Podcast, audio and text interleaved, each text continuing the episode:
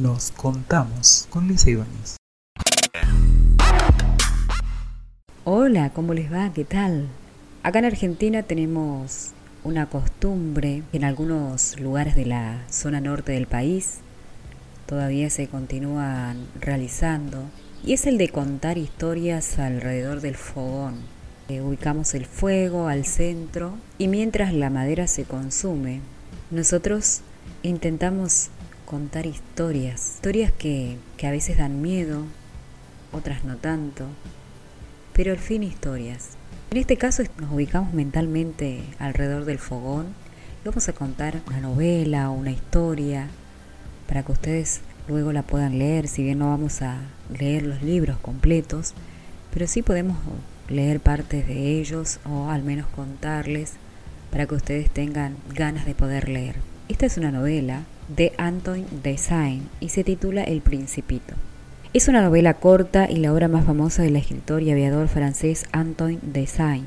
Tiene una fecha de publicación el 6 de abril de 1943. Salió eh, de una lista preliminar como uno de los 100 mejores libros del siglo XX y esto lo analizó la Federación Nacional de Compras de los Ejecutivos, el diario Le Monde, Votaron 17.000 franceses en aquel momento. Bueno, también votaron periodistas, librerías, en fin, fue elegida esta novela de entre los 200 títulos que se expusieron en aquel momento. El Principito es un clásico contemporáneo de la literatura universal y en épocas de la Segunda Guerra la obra no pudo ser impresa en Francia, pero sí en Estados Unidos. La historia trata de un piloto que se encuentra en el desierto de Sahara y allí conoce a un pequeño niño de cabellos rubios, quien es o se llama o se llama a sí mismo como un príncipe que viene del asteroide B612. El principito en su momento le pide que dibuje un cordero. El adulto mayor no lo puede hacer. Dibuja varios bocetos de, de este animal solicitado pero no sucede nada hasta que finalmente se le ocurre realizar una caja y en donde le dice que dentro de esa caja está el cordero. El principito se pone muy feliz. Se produce un diálogo importante entre ellos y ahí nos damos cuenta y advertimos la falta de imaginación de los adultos frente a la sencillez de la vida, la mirada de un niño que observa las cosas sencillas de la vida y, y que con una flor que cuidar es feliz. El principito comienza a narrar su historia Resulta que vivía en su asteroide con tres volcanes y un día nació una flor a la cual atendió con mucha dedicación, pero la flor es demasiado dramática, caprichosa, decide abandonar entonces su asteroide y emprender un viaje por el universo en búsqueda de un fiel amigo. Recorre varios lugares. En un lugar se encuentra, por ejemplo, con un rey, luego se encuentra bueno, se encuentra en realidad con reyes de diferentes asteroides, entre ellos un rey que solamente le gustaba mandar, ¿sí? que, se, que alguien se enterara de que no tenía a quien mandar, pero necesitaba un súbdito y necesitaba sentirse con autoridad. Después conoce otro rey, este rey era una persona que necesitaba ser admirado todo el tiempo, eh, necesitaba encontrar a alguien que lo admirara. Más adelante conoce otro rey y este es un borracho que no puede hacer nada para salir de su situación. También conoce de una persona de negocios que solamente se interesa por el dinero y conoce también un geógrafo.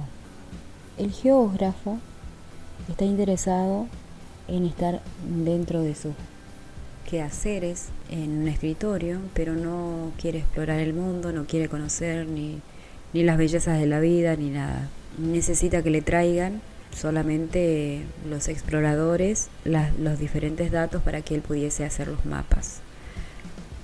Finalmente se encuentra con un farolero. Este farolero es una persona muy dedicada, muy responsable, que dedica toda su vida a cumplir eh, el diseño para el cual fue creado, que es atender ese farol, que prenda y apague en el momento adecuado. En esto descubre la responsabilidad de la humanidad, finalmente llega a la Tierra y ahí conoce una serpiente con quien dialoga, luego se encuentra con un zorro. En el zorro él descubre la verdadera amistad, la amistad trascendental, por eso en algún momento del libro dice lo esencial es invisible a los ojos. Hay cosas que nosotros no lo podemos ver con nuestros ojos a simple vista, eh, hay que conocer un poquito más ¿sí? de las personas, acercarse más a ellas y esta vez la esencia de la amistad es lo que es revelada mediante el, conocer de, este animal tan amigable como el zorro.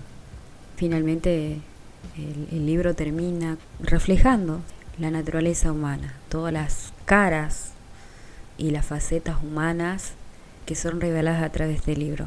Impresionante este libro, así que te aliento a que puedas leerlo hay un dato curioso de Anthony Design también, que su avión desapareció durante la Segunda Guerra Mundial. Él no solamente se dedicó a escribir espectaculares libros, podemos observar en los diferentes periódicos que cuentan que el 31 de julio de 1944, el 31 de julio de 1944, mientras se realizaba una misión de reconocimiento desapareció el avión que piloteaba Anthony Design.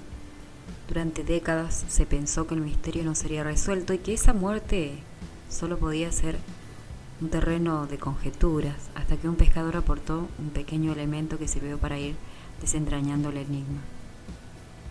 El 31 de julio de 1944, Antoine Design desapareció en el aire el escritor y aviador en misión de reconocimiento en plena Segunda Guerra partió esa mañana en un avión que no regresó a la base cuando todavía le quedaba combustible para más de una hora de vuelo, su nave desapareció en los radares. El dato curioso de Anthony Design es que tampoco podía realizar vuelos de combate porque tenía 44 años, pero logró, gracias a la obstinación que tenía y obtuvo un puesto de piloto, que le permitió recorrer Europa, reconocimiento de Europa. En las primeras misiones tuvo algunos inconvenientes y destrozó una nave en el aterrizaje y estuvo ocho meses en tierra hasta que en julio de 1944 lo dejaron subir a un avión.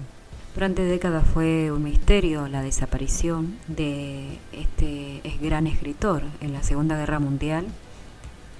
Eh, seguramente hubo cientos de casos de la desaparición de soldados algunos sostenían que el piloto se desvaneció al comando del avión por falta de oxígeno. Hubo especulaciones a raíz de todo lo que sucedió. Pero en 1998 en la red de, un pescador francés entre salmones y otras especies, se empezó a desentrañar el enigma. Entre los pescados el hombre divisó algo que brillaba y al acercarse vio que entre restos marinos había una pieza de metal y al limpiarla descubrió que era una pequeña pulsera. Allí estaba inscripto el nombre de su antiguo dueño, Antoine Design. Bien, eh, este hallazgo provocó una conmoción. Por un lado, se conoció el final del escritor en el mar, como se presumía. Luego fueron encontrados los restos del, del avión del gran autor de El Principito. Bueno, es una parte de la historia de este autor. Mm, te lo cuento para que sepas o conozcas un, poco más de su historia.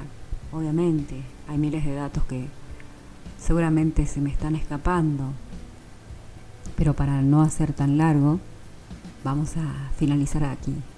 Te invito a leer el libro, te invito a opinar también y agregar alguna información si es que lo querés hacer. Muchísimas gracias.